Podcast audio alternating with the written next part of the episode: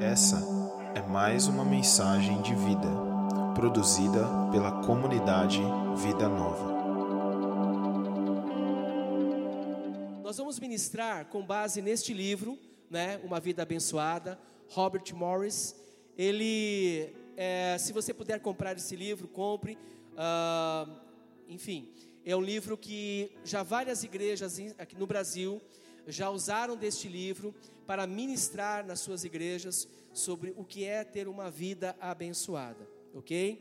Esse livro, né, ele já foi traduzido para mais ou menos 30 línguas, né, inclusive é, é, o português, que é inclusive que estamos aqui, com a editora Lan, e tem se tornado um livro, um best-seller, uh, nesta questão. Aqui, esse livro não fala, né, cinco passos, dez passos, vinte passos para você ser um milionário não tem nada a ver com isso.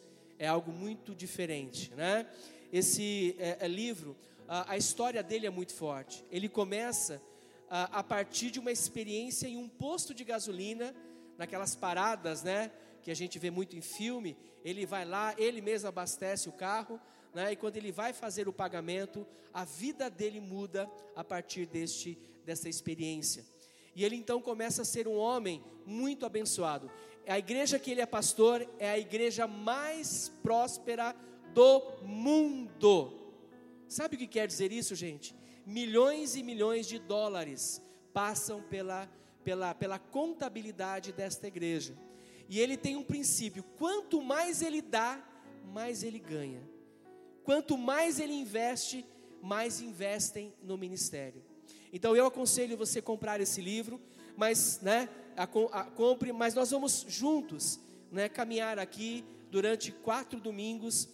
Hoje eu vou me estender um pouquinho, vou passar um pouquinho das oito horas, mas é para uma, um, um, uma, a, algo abençoador para a sua vida. E é óbvio, gente, que nós vamos falar sobre dinheiro. Esse, esse livro fala sobre dinheiro, mas vamos entender como Deus vê o dinheiro. Na verdade, Deus não vê o dinheiro. Deus ele nos vê primeiro. E essa essa é uma é uma viagem tremenda que vai vai revolucionar as nossas nossas vidas. Algumas coisas eu fui pego de surpresa neste livro, nesse estudo, né? Os pastores é, é, Jonatas já ministrou na Nova Aliança, pastor de Araçatuba, em Londrina, pastores de Curitiba, e Deus preparou agora o final do ano para nós, ok? É, é, e vocês precisam falar desse assunto na célula. Então, ouça, anote em nome de Jesus, ok? Então, olha só, a, a primeira palavra que é de hoje, nós vamos falar sobre Deus em primeiro lugar, amém? A palavra da semana que vem é destruindo o espírito de Mamon. Outra palavra no outro domingo, que é, é, é necessário um transplante de coração. Obviamente que não é o coração o que bate, mas é o coração espiritual. E o último, para assim fechar o ano, Deus recompensa a generosidade, ok? Então hoje nós vamos trazer os princípios de, do tema Deus em primeiro lugar. Aí nos outros nós vamos trabalhar em cima dessas abordagens aí. E se você for bastante é, é, é, é assim curioso e quer aprender, quer crescer, é, faça um investimento. Eu não sei quanto custa o livro. Procure aí nas livrarias. Aí você vai lendo e vai acompanhando com aquilo que a gente ministra aqui na igreja. A todos, né? Fica aqui a minha, a minha, o meu cumprimento também. Agradeço a presença de todos todos que nos visitam nessa noite, é, cada membro dessa casa. Vamos juntos navegar aí neste, neste, nessa palavra tão especial. E eu preciso ler esse versículo e orar. Peço ao Deus de nosso Senhor Jesus Cristo, o Pai da glória, que conceda a vocês espírito de sabedoria e de revelação, no pleno conhecimento dele. Eu queria que vocês lessem o versículo sem a referência no 3. 1, 2, 3.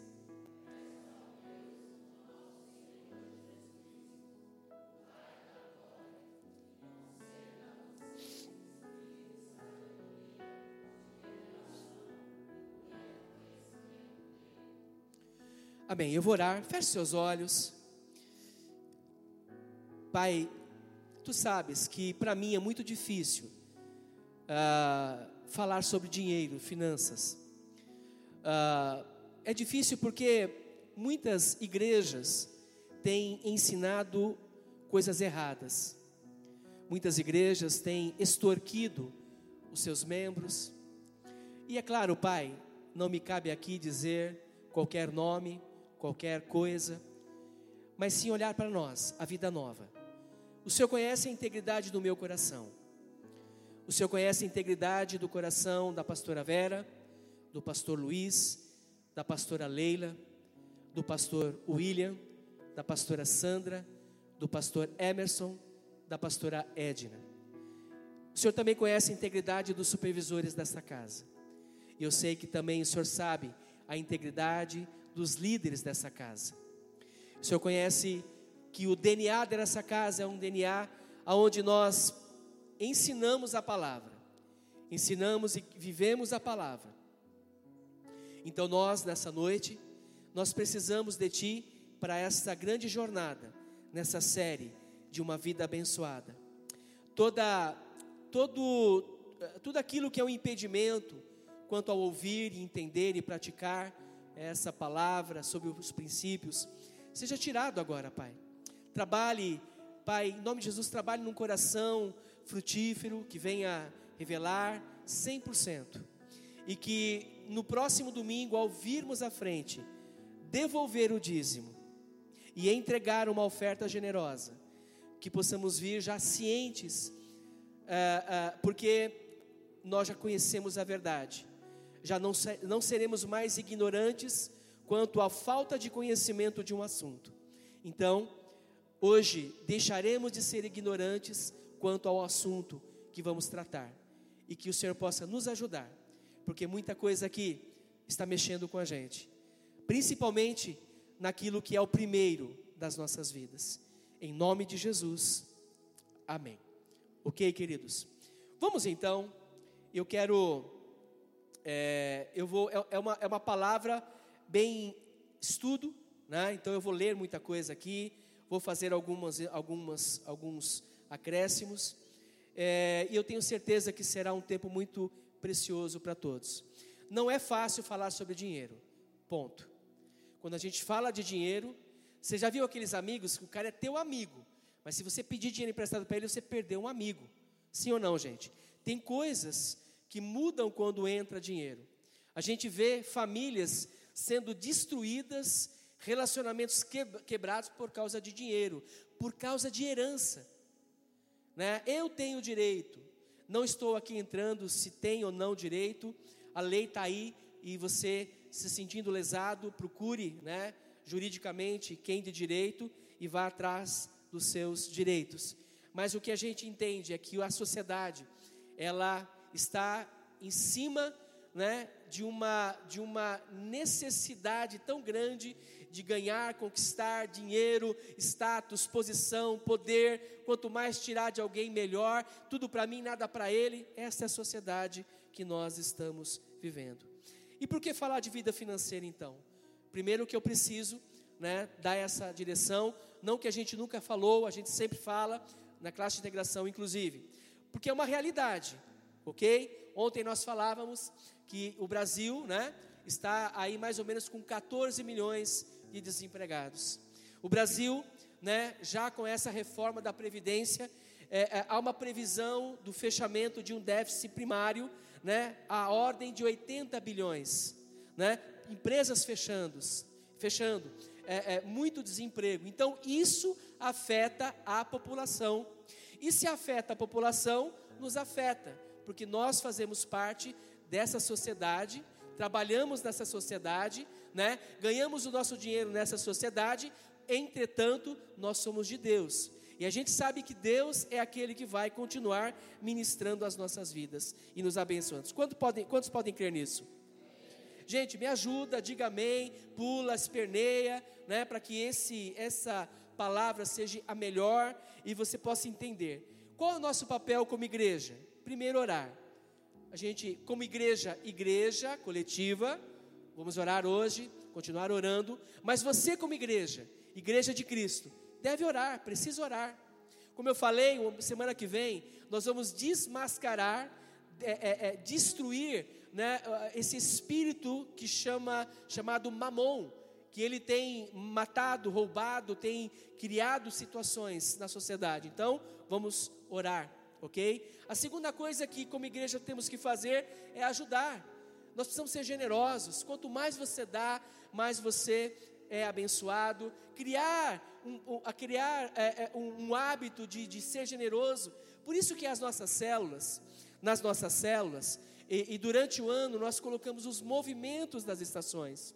E cada nova estação tem lá uma, uma ação social. Gente, não precisa ser entregar um carro novo para alguém mas uma ação social, é levar uma cesta básica, é ver alguém que está precisando, ajudar a pintar uma casa. Isso gera um ambiente generoso de bênção e atrai o favor de Deus ajudar, gente. Sai do seu casulo em nome de Jesus. Não fica só é, é, é represando para você, né, mais para você, só para você. Não. Tanta gente. Ontem, eu não sei, foi o pastor William falando, né, e é verdade, o livro diz isso, é, é, é o Evangelho de cabeça para baixo, né, o reino de cabeça para baixo. É, é, tem muita gente a, abaixo da linha da pobreza, muita gente pior do que nós, né? Nós ainda somos muito favorecidos. Temos carro, né, uns mais novos, outros mais velhos, né, um pouquinho mais, mais velhinho. Temos ônibus a toda hora para passar. Né? A gente tem um conforto maior. Mas muitos estão numa situação pior. Ok, gente? Então diga para o teu irmão, ajude. Sempre que puder, ajude. Amém? E a última coisa que eu quero colocar, que é o mais importante, sobre o que vamos falar, é ensinar. Então nos cabe ensinar a vocês. Não está sendo fácil falar sobre isso. Não está mesmo, mas eu preciso. Amém? Falar sobre finanças nunca é fácil. Sabe por quê? Porque é, sempre tem alguma coisa ou outra que vai se tornar ou se tornou um empecilho diante de uma situação, diante de uma experiência, diante de algo que nós ouvimos. A pastora Vera, semana passada, me contou de um youtuber né? Inclusive agora é um festival de youtuber, né? Tanta gente inteligente, né? Youtubers, vários seguidores, vários é, seguidor, né? De, de, de youtuber. E o cara ele se desapontou na igreja. Ele teve lá as suas decepções e aí ele então criou esse canal no YouTube, no YouTuber lá no YouTube e ele então começa a ensinar que, né? Não tem que dar dízimo na igreja por vários motivos e as pessoas ligam chorando, se comovendo, é verdade, e é isso. Ou seja, este homem está levando centenas e centenas de pessoas para um precipício, para uma queda, porque não é bíblico o que ele ensina, e muitos outros. Então, a primeira coisa que é ruim falar de finanças é a desconfiança. Então fica desarmado, amém? Desarma completamente. Eu não vou pedir para você chegar aqui quando acabar o culto, fazer um cheque de mil reais para mim. Não, o máximo que eu vou pedir para você hoje vai ser dois reais, que daqui a pouco eu vou pedir, tá bom? Dois reais, acho que todo mundo deve ter no bolso, né? Então só dois reais, tá? Fala pro teu irmão, você tem dois reais no bolso? Então quem tiver dois reais, depois eu vou pedir, tá bom? Queridos, a igreja realmente, olha só, a igreja, a igreja realmente ela precisa do dinheiro. Sim ou não, gente? A igreja precisa do dinheiro? Ela precisa. Como um, como um canal né, de televisão, uma emissora, um rádio, né, uma, um clube precisa de patrocinadores. Só que a gente não pode encarar uma igreja do que é, como eu patrocinando a igreja. A gente até pode usar esse termo, mas nós somos o quê? É, é, alguém que entende a sua posição dentro da igreja e ele vai fazer de tal maneira com que a igreja continue sendo referência. Então ele vai investir generosamente nas ofertas e ele vai devolver aquilo que não é dele. Ponto. É indiscutível o dízimo. O dízimo não é nosso, ok? A igreja, então, ela precisa do dinheiro. Ela, precisa, ela não se mantém de vento, né? Sopra aí, quando você sopra, surgiu o dinheiro. Não, precisamos do dinheiro. Agora, todos nós, todos vocês, conhecem os pastores que vocês têm. Amém, gente? Amém, queridos? Vocês conhecem os pastores que vocês têm, né? Todos os é, os três casais aqui, Luiz e Leila, Will e Sandra, Emerson e Edra, continuam trabalhando secularmente. Só eu que sou mais folgado um pouquinho, que né, é brincadeira. Né? Mas é, é, é, é entendemos né, esse princípio. A gente entende essa questão né, de, de integridade. Né? Então vocês nos conhecem. Nós jamais vamos extorquir de você. Jamais vamos chegar em você e falar: Deus disse, meu servo, né, entregue sua casa com escritura e tudo. Nós não faremos isso. Se um dia fizermos, né, vocês podem pedir o um impeachment do pastor Celso em nome de Jesus. Amém? Posso ouvir um amém? Então, Deus conhece o nosso coração. Por esse assunto ser tão polêmico e tão importante, né, ao mesmo tempo, vemos na Bíblia algumas coisas. Olha que interessante, na Bíblia, a gente vê mais de 300 versículos que falam de anjos. Na Bíblia, nós vemos mais de 500 versículos que falam de amor. Na Bíblia, nós vemos mais de 700 versículos que falam sobre fé. Agora, mais de 2.300 versículos falam sobre dinheiro e como usar o dinheiro. Então, se a Bíblia fez questão de, de, de colocar mais versículos sobre o assunto, isso quer dizer então que nós temos que falar bastante sobre esse assunto. Não viver pelo dinheiro. A nossa igreja ela vive para tocar vidas, abençoar vidas, né? Ser bênção para as vidas. Tanto é que você está fazendo parte dessa casa. Há um outro, uma outra, um outro dado importante. Das 38 parábolas de Jesus, 16 foram sobre dinheiro. Ou seja, 30% das parábolas de Jesus foi sobre dinheiro. Então, né, nessa questão aí do impedimento, então pensa um pouquinho sobre isso. Então, se a Bíblia fala tanto, né, e Jesus deu essa importância, né, quem somos nós para não falarmos sobre é, essa, esse assunto? Não podemos ficar calados, ok? Diga para alguém e fala assim: olha, como Jesus falou, como está mais na Bíblia sobre dinheiro, não ficarei calado. A segunda coisa que pode ser um impedimento, pode ser um conceito errado, né? Então, eu acho, né? É, as minhas convicções, né? Então, tem que tomar muito cuidado sobre isso. Toma cuidado, né? Com o que você ouve lá fora. Eu já falei sobre o youtuber, né? Ouça o que o teu pastor está dizendo, né? Você vai saber, você tem é, é, muitos estão aqui desde a fundação dessa igreja, sabe do nosso caráter. Tem outros, né, Aninha, que me conhece, eu era um adolescente, né? Eu era bem criancinha, ela já dava aula para mim, a Ana, né? Então ela sabe do meu caráter, né? E essa semana ela falou: "Ai, como é bom, né? Eu amo você, pastor Celso, pastora Vera", né? Eu me senti uma criança assim, sendo acariciado por uma mamãe assim como a Ana, né? Então, gente, toma cuidado. Ouça o que nós nós não conhecemos tudo. Amém? A gente não sabe de tudo. Às vezes você fala assim, mas o pastor tem um Etios. É verdade, gente. Eu tenho um Etios, está financiado. Primeiro carro, né, que é, é, eu comprei um carro. Eu saí para comprar uma vassoura para a pastora, voltei com uma Paraty. Olha que tremendo, né? Aí a pastora falou, cadê a vassoura? A vassoura eu esqueci, mas eu trouxe uma Paraty. Aí depois, né, a gente foi indo e trabalhei numa empresa onde eu fiz um acordo, eles me mandaram embora. Aí eu comecei a comprar um carro melhor. Peguei aquele dinheiro do fundo de garantia, comprei um carro melhor. Passado alguns meses, alguns anos, eu estou na praia, na casa, no apartamento do Carlos, ali da Maiara, né, lá curtindo, toco o telefone. Quem era? Um empresário. Pastor, eu quero te dar uma oferta. Passa a sua conta. Perfeito, ótimo. Qualquer um pode ligar para mim, ou no, lá no WhatsApp, pede a minha conta que eu passo para você. Aí ele falou assim: Eu vou passar uma oferta. Deus mandou dar uma oferta para você, para a pastora.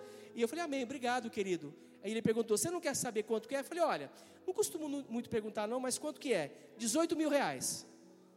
Aí eu falei: Quanto? 18 mil reais. Aí nós pegamos aquele dinheiro, né? Fizemos uma festa, fomos na churrascaria, né? Falamos com, falei, falei com o Valmir, falei com a Jaqueline, porque eu ia chegar com 18 mil reais, e da onde que era a origem? Então eu chamei, vou ter que, vou ter que falar para esse pessoal. Porque a pessoa disse que não era para falar para ninguém. Mas eu falei, ó, eu preciso contar pelo menos para o presbitério da minha igreja, para os, o meu irmão, né? Aí o que aconteceu? Cheguei, falei, olha, ganhamos 18 mil reais e vou dar entrada num carro novo, né? Um carro zero. E aí foi que nós começamos então com o carro zero. Então, gente, é, hoje, nem tem, hoje eu não tenho casa própria ainda. Mas eu creio que um dia Deus vai fazer algo tremendo. Né? Eu acho que está baixo esse volume. Dá um pouquinho mais de volume para mim aqui. É, é, eu creio que uma casa, uma casa Deus vai nos dar. Mas nós vamos fazer isso né, de forma íntegra, porque eu preciso né, honrar o meu nome primeiro com Deus. E se você, é, é, inclusive, nós fechamos com os pastores. Nenhum dos pastores pode, né, exceto se já lá atrás tem algum problema e está correndo para acertar, né, não fazer dívidas e se fizer honrar. Nós fechamos que nós não podemos ter um nome sujo no Serasa. Então eu puxo, né, sempre que posso, né, sempre que lembro, o meu CPF está lá zerado bala, o meu score é altíssimo, né? O, a, a, a, a, pastora Vera com, com o nome limpo, pastor William com o nome limpo, pastora Sandra com o nome limpo, pastor Luiz com o nome limpo, pastora Leila com o nome limpo, amém? O Emerson e a Ed, eu preciso até fazer uma, uma auditoria deles lá, mas depois eu faço. Mas isso tem a ver o quê? Com integridade, amém? Então, ouça o que nós estamos falando. Por que então falar? O que seria uma vida então, é, vamos falar uma vida abençoada. E que essa palavra seja um divisor de águas, né? É, é, é, é, na sua vida, em nome de Jesus, ok? Olha só, o que significa ter uma vida abençoada? E o uh, Robert Morris, ele diz algo muito forte. Ser abençoado significa ter o poder sobrenatural trabalhando em seu benefício. No 3, vamos falar? 1, 2, 3.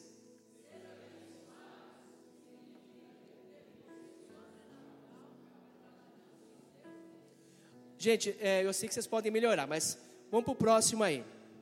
Eu pulei algumas coisas, eu falei de conceitos errados, mas ainda fal, é, podia falar sobre a natureza caída, né? Muitas vezes a gente, é, é a gente com essa natureza caída, né? A gente é, não quer, a gente é muito egoísta, né? E, e há uma frase, antes de continuar ali, há uma frase que eu achei bem legal: ninguém é um doador por natureza, todos nascemos sendo tomadores. A gente quer tomar mais para nós, mas doar a gente não doa. Vamos inverter essa natureza caída, porque o próprio Deus foi o primeiro a dar, ele deu o seu filho Jesus. Quantos me entendem? Digo amém. E a outra coisa era racionalizar, mas eu vou pular aqui para a gente ganhar tempo. Então, o que é ter uma vida abençoada? É ser abençoado, ser abençoado é significa ter o poder sobrenatural, né? É, trabalhando em seu favor. Mas é, tem o contrário. Qual é o contrário?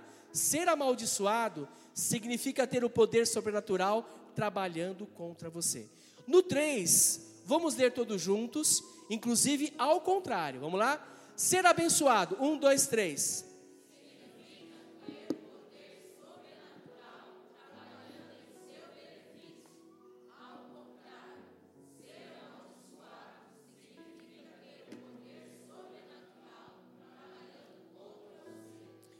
Olha só que frase de impacto, né? Se você fizer tudo certinho, aplicar os princípios que você vai, vai ouvir aqui e nos próximos três domingos, o próprio Deus vai trabalhar de forma sobrenatural para mudar a história da sua vida. Quando o favor sobrenatural trabalha por nós, coisas acontecem. Por exemplo, Deus abre portas, né? Pessoas que nem imaginamos se aproximam de nós e já nos abençoam. Se há coincidências divinas, a gente tem que admitir que também há coincidências malignas. Então, por causa de escolhas erradas e princípios errados, pode realmente haver um poder sobrenatural trabalhando contra nós. Toma cuidado, presta atenção sobre isso, né? Quem tem uma vida abençoada pode ou não ter riquezas naturais. Olha só, quem tem uma vida abençoada pode ou não ter riquezas materiais. Mas quem tem essa vida abençoada, mesmo sendo rico ou não, ela vai desfrutar de uma qualidade de vida em cada aspecto da sua vida, ok? Na sua família, nas suas emoções, nos seus sentimentos, na sua saúde, nos seus relacionamentos, no, no trabalho, queridos, na igreja, no ministério e etc. Amém? Então eu quero declarar em nome de Jesus. Levanta sua mão direita, fala assim: Eu tenho uma vida abençoada. Não sou rico, mas eu desfruto de uma qualidade de vida. E em cada aspecto da minha vida, eu sou abençoado. Na minha família, nas minhas emoções, nos meus sentimentos, na minha saúde, nos meus relacionamentos, aonde eu trabalho, nessa igreja linda, no ministério que eu exerço, por onde eu for, por onde eu passar, eu tenho uma vida abençoada. Aplauda o Senhor.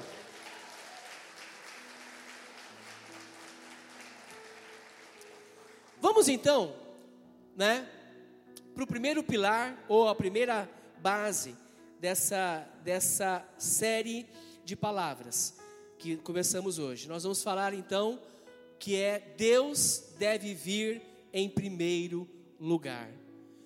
É, se você quiser, né, não é obrigado, mas diga para alguém, né, a sua esposa, seu esposo, fala assim, olha, a primeira meta nossa é Deus estar em primeiro lugar na minha vida e na sua vida.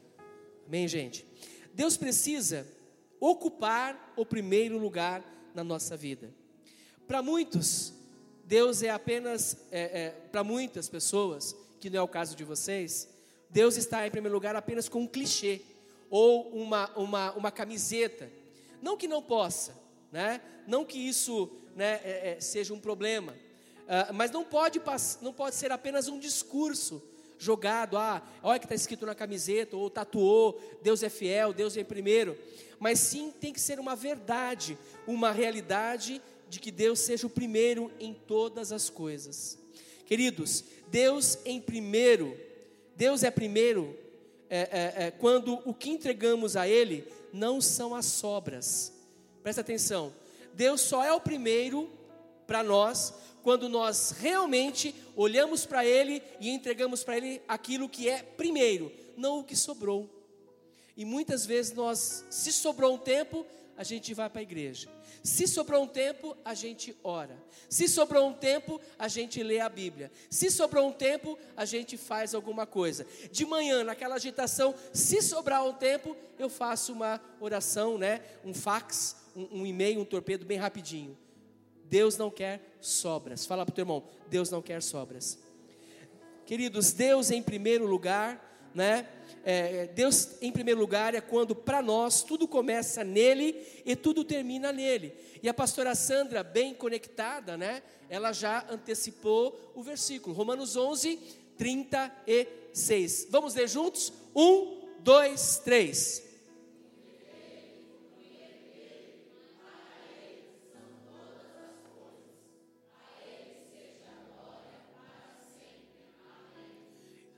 Tudo é dele, para ele. Querido, deixa eu falar uma coisa para você. A sua vida não é sua. Você não pode fazer a sua vida do jeito que você quer. Você não pode tomar decisões do jeito que você quer, quando quiser. Você precisa compartilhar, experimentar, é, é, é, é captar o coração daquele que é tudo na sua vida a gente tem a mania de ir fazendo, vai fazendo, vai fazendo, vai fazendo contas, como foi dito ontem, né? Faz conta, conta, conta, conta, conta, cobra, é, gasta, gasta, gasta, aí começa a chorar porque não tem dinheiro para pagar. Aí fala, Deus, me ajuda a pagar. Deus fala assim: Eu não mandei você gastar. Você nem veio falar comigo. Aliás, você nem teve intimidade comigo. Fala para o teu irmão assim, cutuca. Você está entendendo o que ele está dizendo?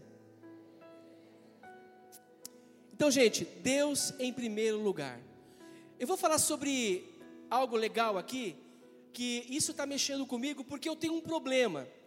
Eu tenho uma, uma, uma, debilidade, uma dificuldade muito grande sobre algo, mas eu tenho que ministrar e eu preciso me adequar.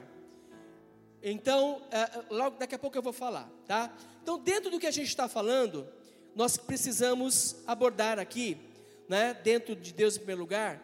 Deus, então, é, ele quando formou, fez tudo, ele formou o homem a sua imagem e semelhança, e ele foi colocando princípios. Lá no Éden, inclusive. Lá no Éden. A gente tem uma ideia de muita coisa sobre o Éden, né? Porque é uma coisa uh, muito assim difícil de a gente lê a Bíblia, entende, Deus revela, mas a coisa é muito mais do que a gente possa imaginar. Mas lá no Éden, Quando você olha para o Éden, aquela imensidão de árvores, imensidão de frutas, imensidão de tudo que ele podia fazer, cultivar, comer, e ele diz: Olha, de tudo, tudo é seu, mas a primeira parte, essa árvore, essa árvore é minha. Não põe a mão nela. E o diabo, desde lá, ele faz com que aquilo que é de Deus, né, a gente põe a mão ou a gente passa por cima. Então, desde o Éden, toma cuidado, Deus tem que ser o primeiro.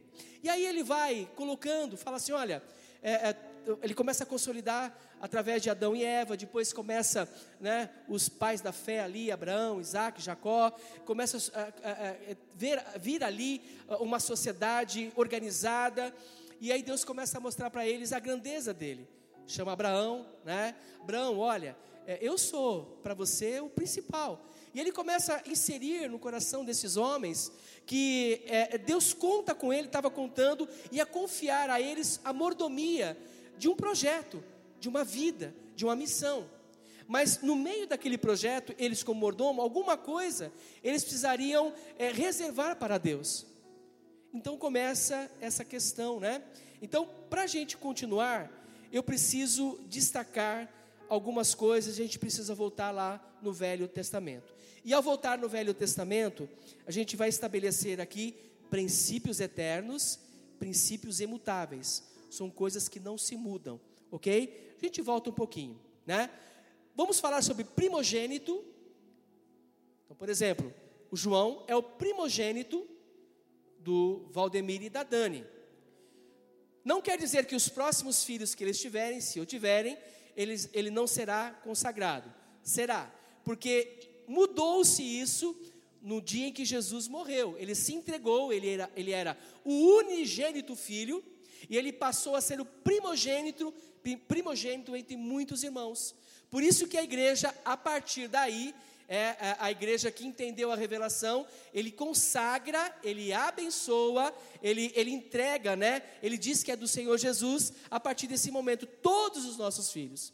Mas lá, no passado, era o primogênito. O, as, ou as primeiras, as primícias. Primícias quer dizer primeiro. Então, primogênito primeiro, primícias os primeiros. Vamos ver aqui. Êxodo 13, do 1 ou 2, diz assim: O Senhor disse a Moisés: Consagre-me todo o primogênito. Consagre-me. Todo o primeiro que sair do ventre da sua mãe, entre os israelitas, tanto de homens como de animais, é meu. É indiscutível.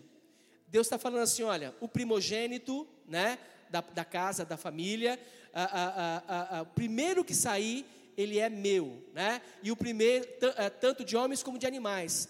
Toda a primeira cria né, da, dos fazendeiros, dos, dos da, daqueles que estavam né, com rebanhos, a primeira cria daquela da ovelha, aquela era consagrada ao Senhor, a primeira. O primeiro filho era consagrado ao Senhor, não era morto, né? É, é, é, é Matava-se, eu vou até vou mais à frente aqui para a gente continuar.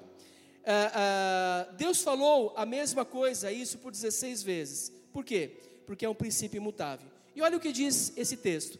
Vocês deverão separar para o Senhor todo o primeiro filho, homem, que nascer, e todo o primogênito dos seus animais.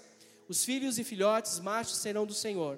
Porém, todo o primogênito da jumenta vocês poderão resgatar com um cordeiro. Se não resgatarem, deverá ser desnucado, ou seja, quebrar a cabeça, né?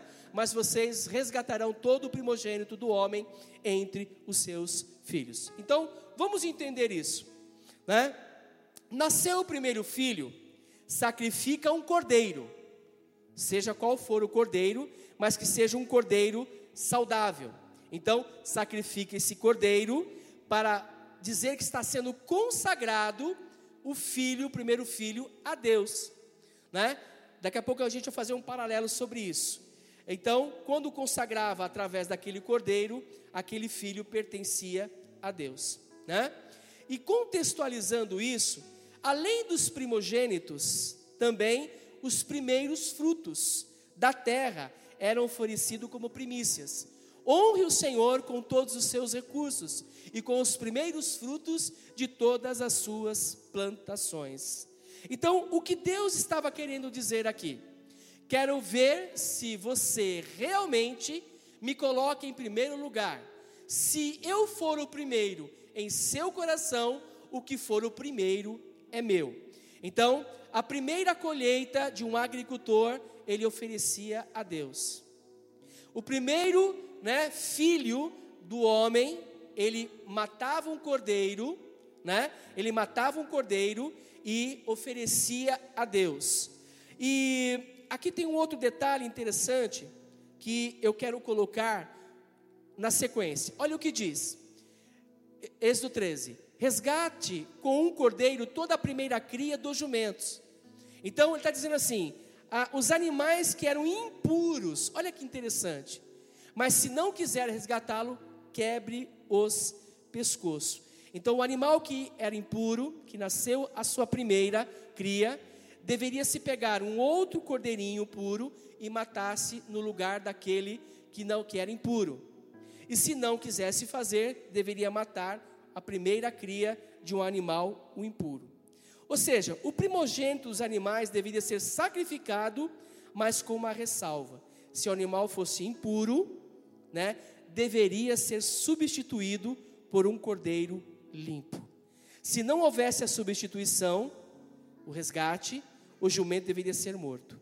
Gente, olha que interessante, olha o paralelo. O cordeiro tinha o poder de tornar puro o animal impuro. Leiam para mim isso. Um, dois, três.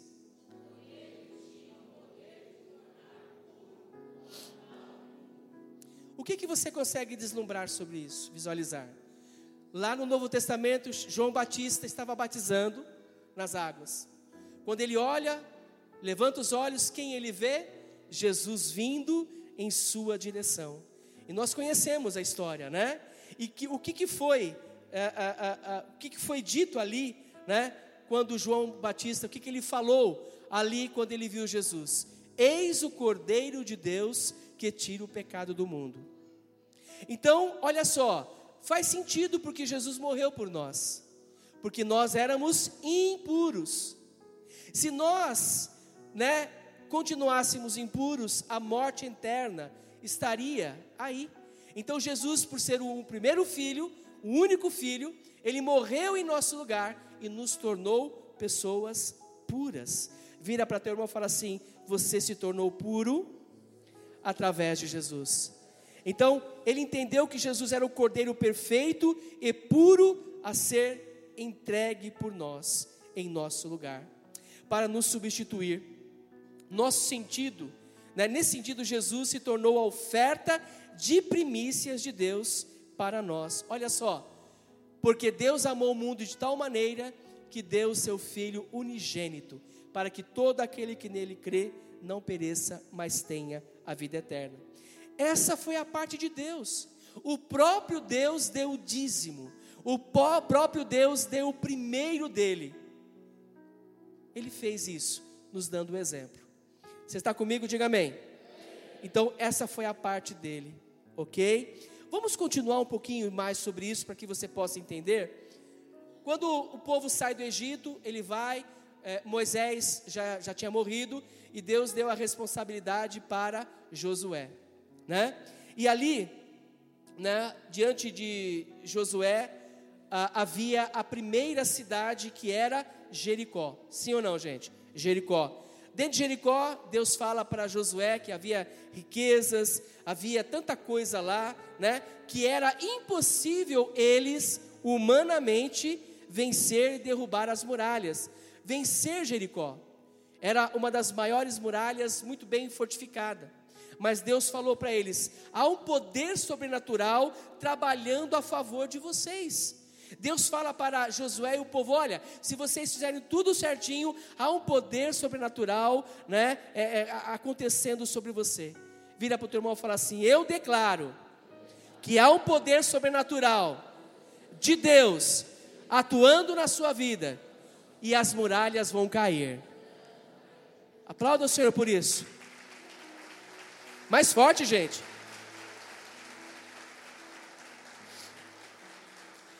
E aí a gente sabe que as muralhas caíram, eles rodearam, rodearam. E aí é, é, haviam dez cidades para eles conquistarem. A primeira era Jericó. O 10 na Bíblia representa teste. Daqui a pouco eu vou falar sobre isso. E olha só o texto de Josué. Diz assim: Mas fiquem longe das coisas consagradas, não se apossem de nenhuma delas, para que não sejam destruídos. Ora, se você vê uma cidade pagã, cheia de orgias, cheia de, cheia de prostituição, de coisas erradas, como é que Deus fala para eles que é algo consagrado?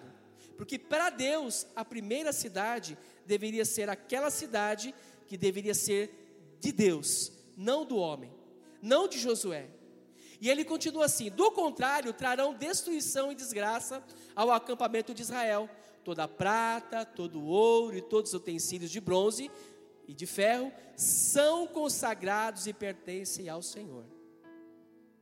E deverão ser levados para o tesouro. Ou seja, né, a primeira cidade é minha. As outras nove é tudo que tiver lá é de vocês. A primeira parte é minha. A primeira parte que você recebe das do seu salário é de Deus. O primeiro momento do seu dia é de Deus. O domingo é o primeiro dia da semana, é de Deus. Quem me entende, diga amém. Aí ele fala: os animais, todos eles, sacrifiquem a mim, quanto a prata, o ouro, tragam ao tesouro. O primeiro de tudo deveria ser do Senhor, né? Ou seja, Deus usa o dinheiro para testar o nosso coração. Deus usa. Então, ele usou tudo isso daquela primeira cidade para testar o coração. Dez, né? Ele representa teste. Amém, gente? Quantas pragas vieram no Egito? Dez. Muito bem. Quantos discípulos Jesus chamou? Não foi dez? Eu estou testando vocês, foram doze, né? Mas dez é teste. Amém, gente? Então, dez. O primeiro, dez por cento, né? Ah, ah, ele, ah, e, só que no meio de tudo isso, o que aconteceu? Um homem chamado Acã, ele foi e escondeu uma capa babilônica, né?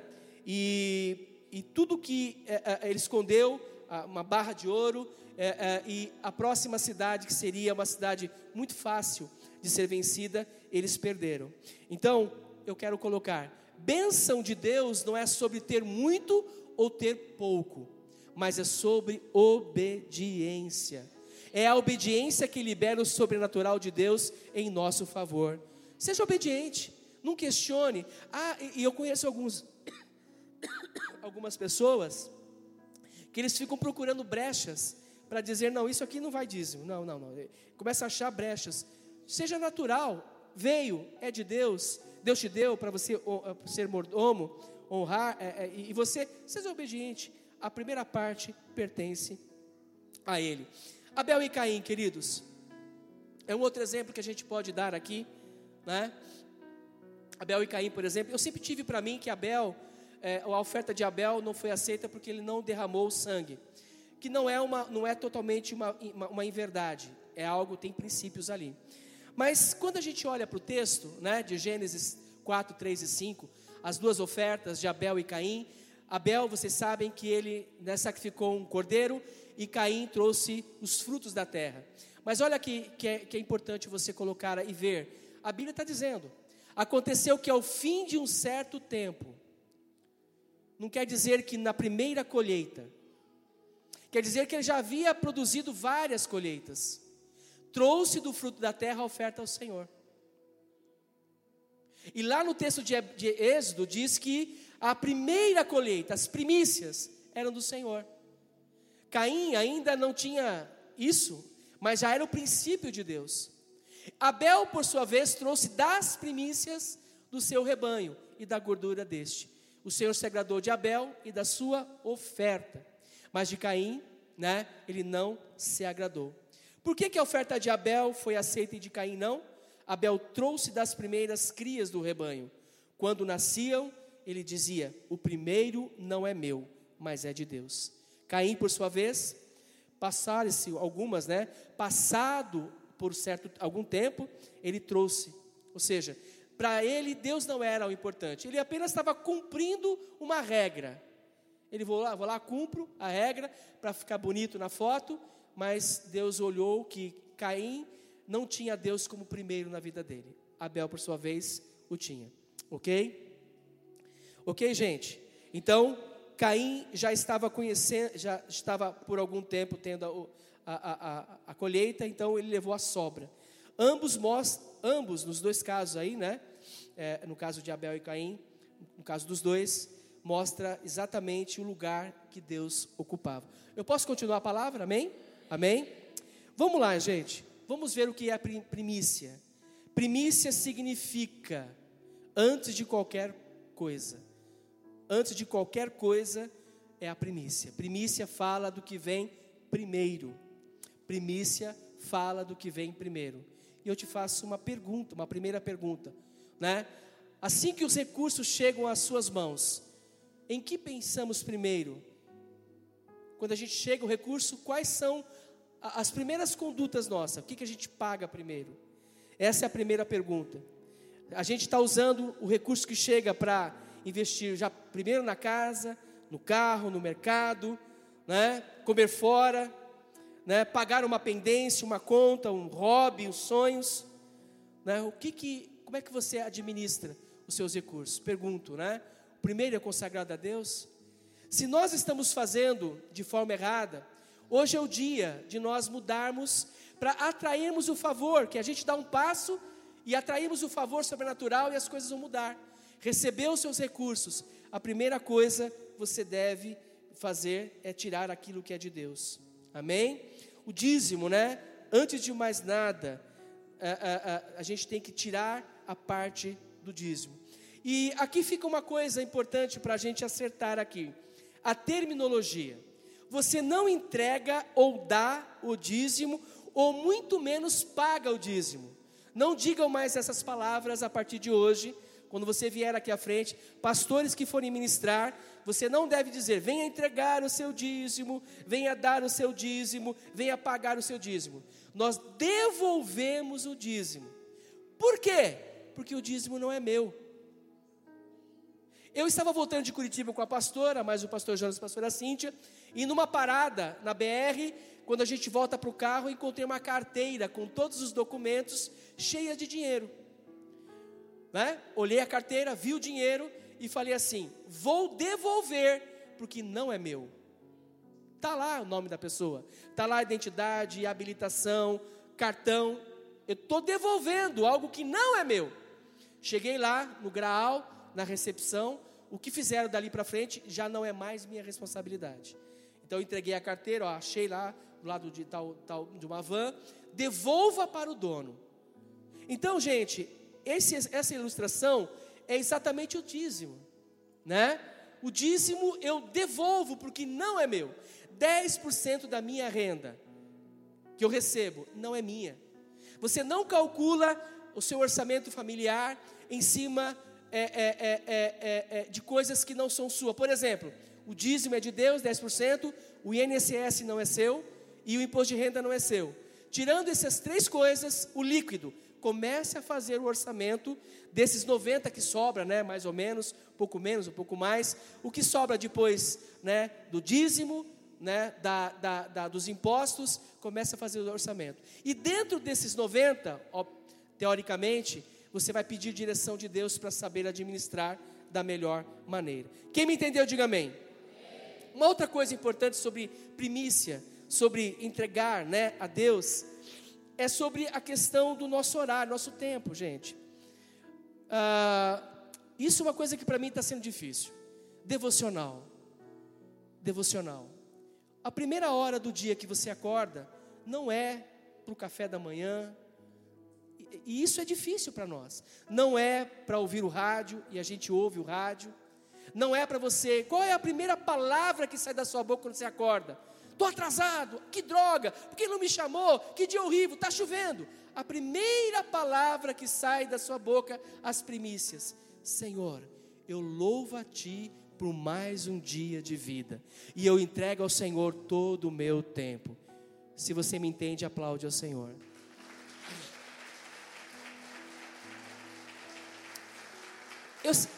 Para alguns, né, a pastora Vera, ela não tem dificuldade, ela acorda muito cedo e ela fica lá a, a, os 10% do dia dela, ou o, o, os 10% ali, ou o tempo necessário com o Senhor.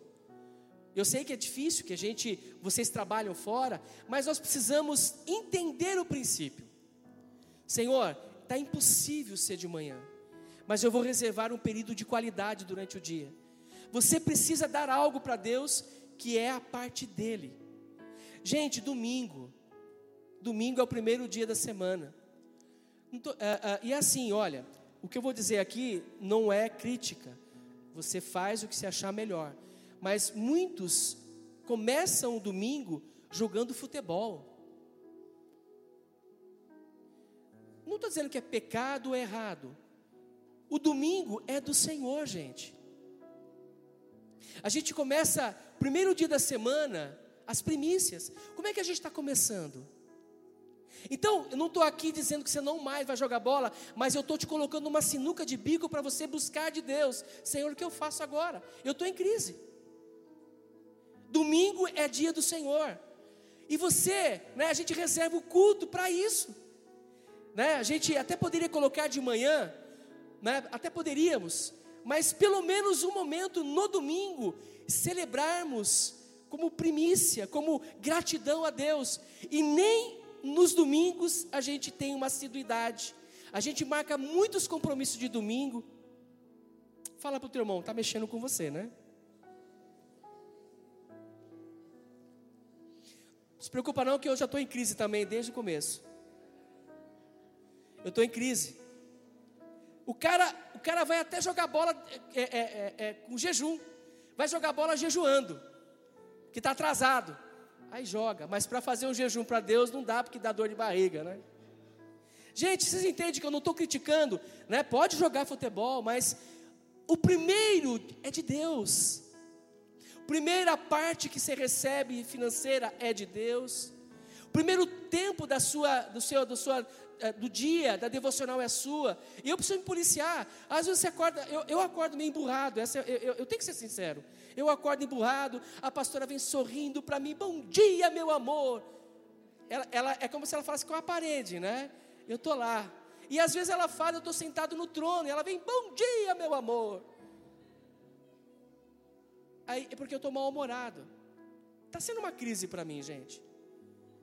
Está sendo uma crise. Domingo é dia do Senhor. Você não tem desculpa para dizer, olha, eu não vou, estou cansado. Porque, olha, eu vou explicar uma coisa aqui. Quando a gente entende isso, há um princípio que a gente ativa: o princípio da redenção. Olha que coisa linda. E se forem santas as primícias da massa, igualmente será santa a sua totalidade. Gente, essa é uma revelação tremenda. Quando né, eu dou o primeiro para Deus, toda a massa vai ser abençoada, toda a minha vida será abençoada. Então, Olha, olha que legal, olha só. A primeira porção é a porção redentora.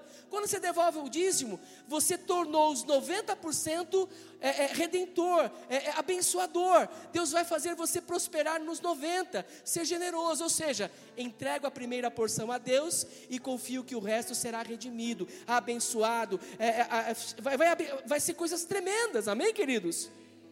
Você está me entendendo? Diga amém. Posso continuar? A gente vai sair daqui meio atordoado hoje, né? A primeira porção é de Deus.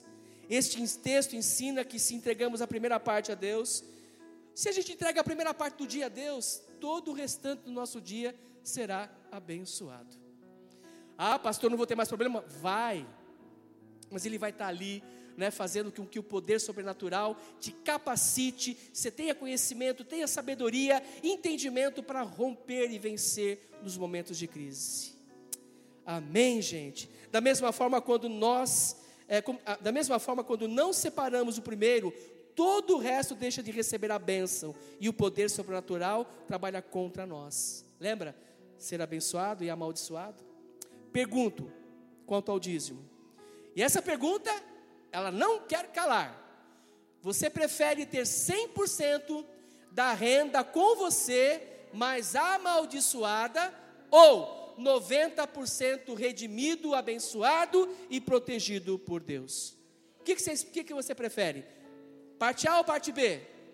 Então não tem desculpa, nós não somos mais ignorantes quanto a isso, ok? Quanto e qual o valor que devemos devolver a Deus? Quanto? Qual o valor? Qual é o parâmetro? O parâmetro é o dízimo. O dízimo é 10%, né? O dízimo é a décima parte. Essas são as primícias. E eu vou fazer aqui uma dinâmica com vocês. Eu preciso de 10 pessoas, cada uma com uma nota de dois reais, para vir à frente. Que vocês vão me abençoar com essas duas, com essa nota de dois reais. Você vai me abençoar para pagar a palavra de hoje. Eu quero 10 homens com dois reais. Vamos lá, gente? Rapidinho, 10 pessoas aqui na frente. Vem com a nota balançando assim, 10 homens. 10, não, não, tem que ser a nota. 10 notas de dois reais. Pode, 10 pessoas, 10, 10 pessoas. Quero 10. Só 10. 10. Virada para lá, virada para lá. Mostra os dois reais. Mostra os dois reais. Quem quer dinheiro, vira para lá, vai lá para lá. Dá uma esticada aí, dá uma esticada. Dá uma esticada. Estica aí, estica. Estica, Valdemar. Aqui, ó, mais para cá. Faz uma linha reta. Tem 10 aí, tem que ter 10. Conta para mim aí, pastora. Tem 10? Tem 10? Vai mais para frente um pouquinho. Faz assim com essa nota. Faz assim. Isso. Isso. Cadê? Não, aí, é, isso, a moedinha está aí, vale dois também. Gente, eu vou. Uh, esse exemplo aqui vai, assim, é, esclarecer as dúvidas que nós temos. É 10%. Então, esses 10 homens, presta atenção, vocês mostrando a moto, é nota de verdade, né, Zé Reinaldo? Ô, oh, é, Nilton, quer dizer, é, que que não está falsa aqui não, né? Gente, 10 homens, dois reais, quanto que dá em dinheiro? 20 reais? Sim ou não? 10 pessoas vezes 2 reais, 20 reais. Estes homens decidiram me abençoar a minha vida pela palavra de hoje e eu vou ganhar 20 reais, ok? 20 reais. Tudo bem? Vocês vão dar para mim esses 20 reais? Sim ou não? Sim? Valdenor, todo mundo vai me dar 2 reais? Só que é o seguinte, né? Esses 20, Deus ministrou o coração deles, através desse exercício, para me abençoar para ver qual está o meu coração. Só que eu tenho que olhar para esses 20, não olhando 20 reais. 10% de 20 é quanto? 2 reais. Então, um desses homens aqui é a minha primícia. Um desses homens aqui é o meu dízimo. Qual deles é o meu dízimo? É o da, da direita ou da esquerda? O que, que vocês acham? É o braço direito ou o braço esquerdo? Olha só, para que a gente não tenha nenhuma dúvida, não é nem o que está da direita, nem o que está da esquerda, nem o que está no meio, mas é o primeiro valor que eu movimento que eu ganhei. Então, eu peguei esse valor aqui, peguei. Primeiro que eu vou movimentar do, do, do recurso que eu ganhei, esse é do Senhor. Então, sendo do Senhor, eu não, eu não posso ficar com ele. Se eu ficar com ele, eu seria amaldiçoado. Isso é de Deus. Os outros 18 eu vou fazer o que eu quiser. Então, é do Senhor. Põe para mim aqui, ó. Você, por favor, você aqui, põe para mim. É, não importa se é o da último, se é o primeiro, mas a primeira movimentação do meu recurso, do que eu recebo, esse é do Senhor. Eu tiro a primeira coisa do Senhor, independente de onde ele vem. Então, põe para mim aqui, ó. É do Senhor. Amém? Agora, os 18 reais, pode vir.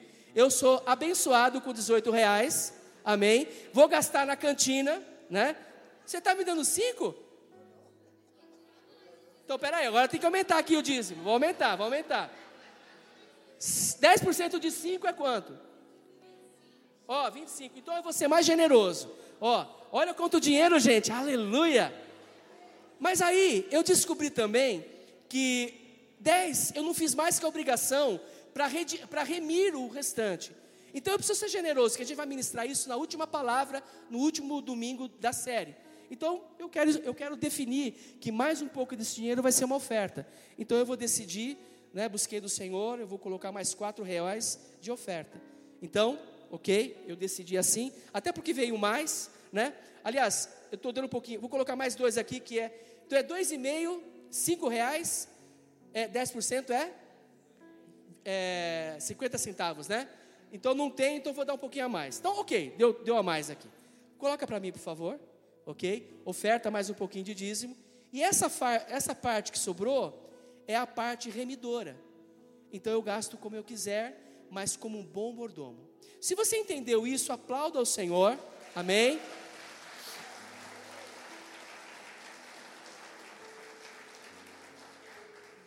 Às vezes é bom pregar aqui, você ganha até oferta, olha que maravilha, né? Gente, olha, esse versículo é um dos mais polêmicos, mais difíceis de entender, né? Ou de ser falado, mas é um parâmetro, né? Será que alguém pode roubar a Deus? Mas vocês estão me roubando e ainda perguntam? Em que te roubamos? Nos dízimos e nas ofertas. Com maldição vocês são amaldiçoados, né? Porque estão me roubando, vocês e toda a nação. Este texto é o mais conhecido e muito desconfortável, mas nós precisamos falar sobre essas verdades. Amém, gente? Amém? Quem está se conectando aí? Está sendo bênção para você? Posso continuar aí por mais uns 20 minutos, 25, 30, 40 e aí vamos lá, né? Essa é uma verdade da palavra. Muitos, quando leem esse texto, dizem que isso é da lei, Velho Testamento, né? Mas olha, gente, é, Jesus não veio para revogar a lei, ele veio para fazer a cumprir. Até porque alguns versículos que a gente se baseia, adultério, por exemplo. O adultério começou no Velho Testamento, então lá a lei diz: não adulterarás. Então, o dízimo não vale, o adultério vale. Só para você ter uma ideia. Mil cairão a teu lado, dez mil à tua direita. Você toma posse desse versículo. Só que você está tomando posse de um versículo que está no Velho Testamento.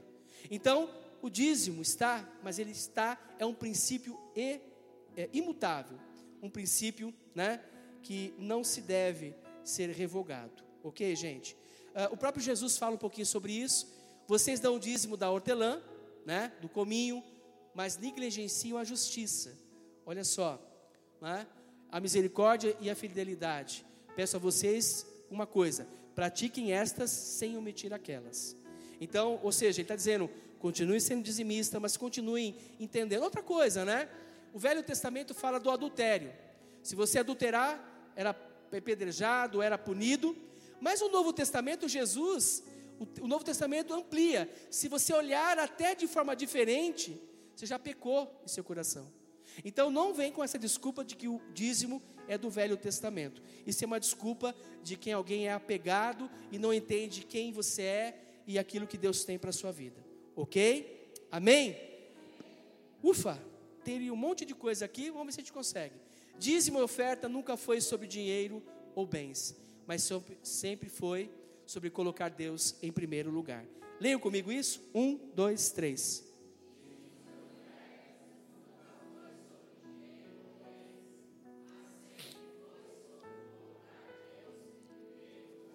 Nunca tem a ver com a igreja querer teus recursos. Gente, eu fico feliz quando você prospera, quando você troca de carro, quando você vai para uma casa melhor, quando você fala, olha, estou com um bom emprego, né? Estou sendo abençoado. A gente fica feliz. Nós nunca vamos pedir com que você, porque não é bíblico eu chegar aqui, olha, hoje Deus mandou fazer uma prova, né? Você dá 100 e Ele vai te dar mil. Não é bíblico isso. Vocês estão me entendendo, gente? Ensinam por aí, ensinam. As pessoas praticam isso? Praticam, mas aqui não. Nós vamos fazer a coisa certa e continuar fazendo. Amém, queridos? Nunca tem a ver com a igreja querer seus recursos, né? até porque a igreja até hoje tem sido suprida, abençoada, né? e Deus vai continuar sendo o Senhor dessa casa.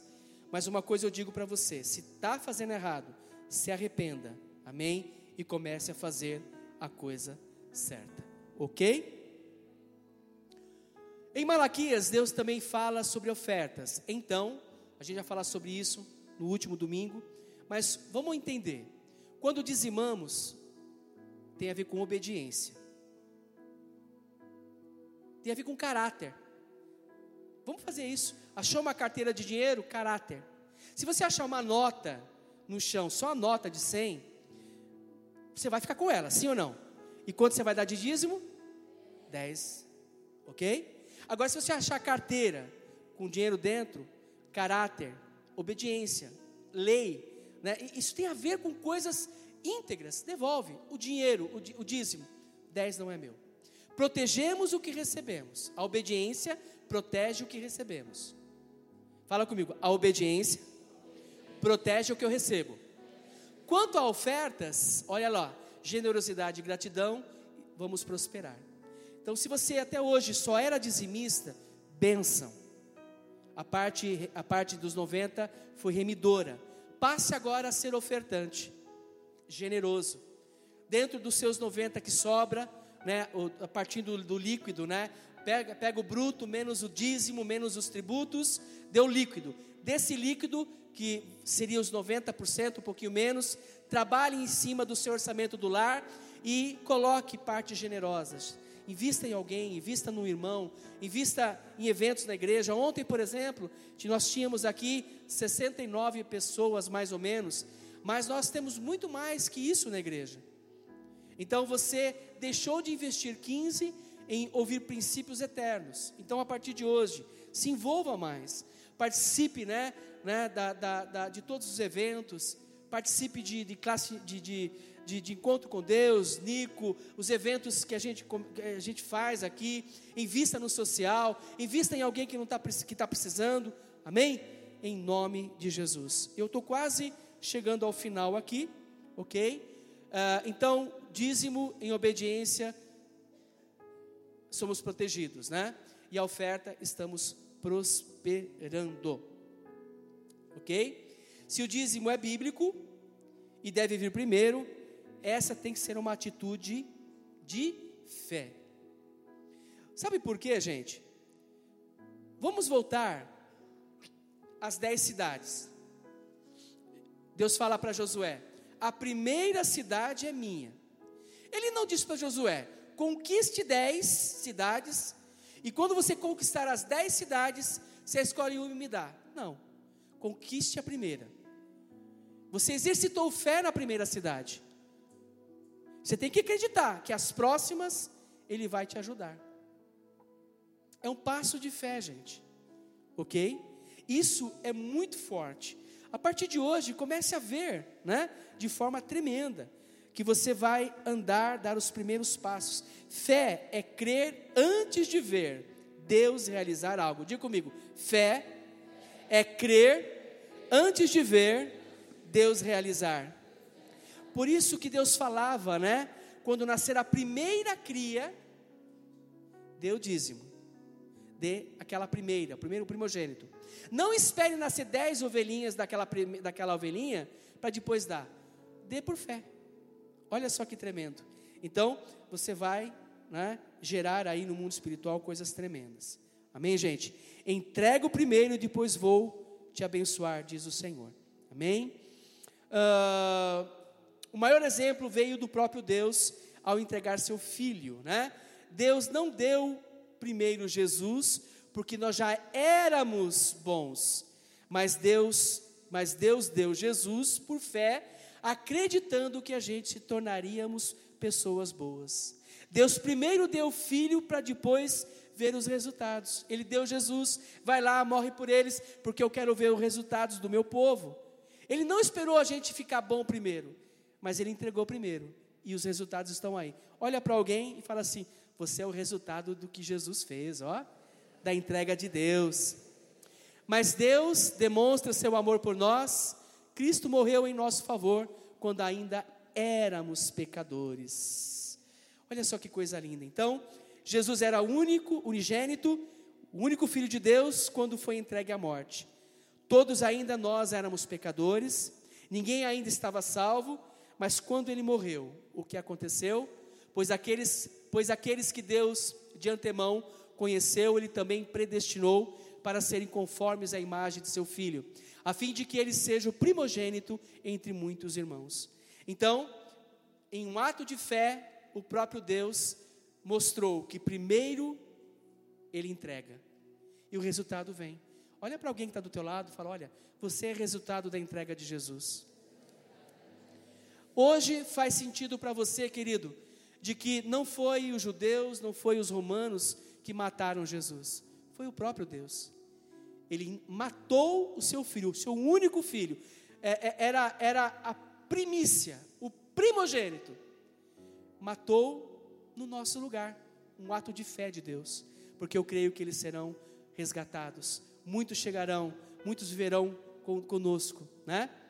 E nós fomos redimidos. Isso não é maravilhoso?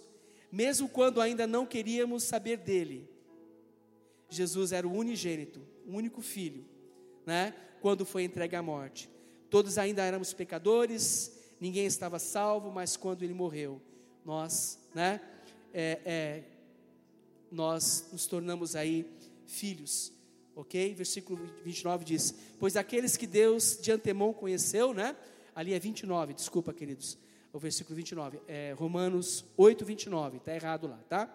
Então, Romanos 8, 29, porque aqueles que Deus de antemão conheceu, também o predestinou para serem a imagem do seu filho.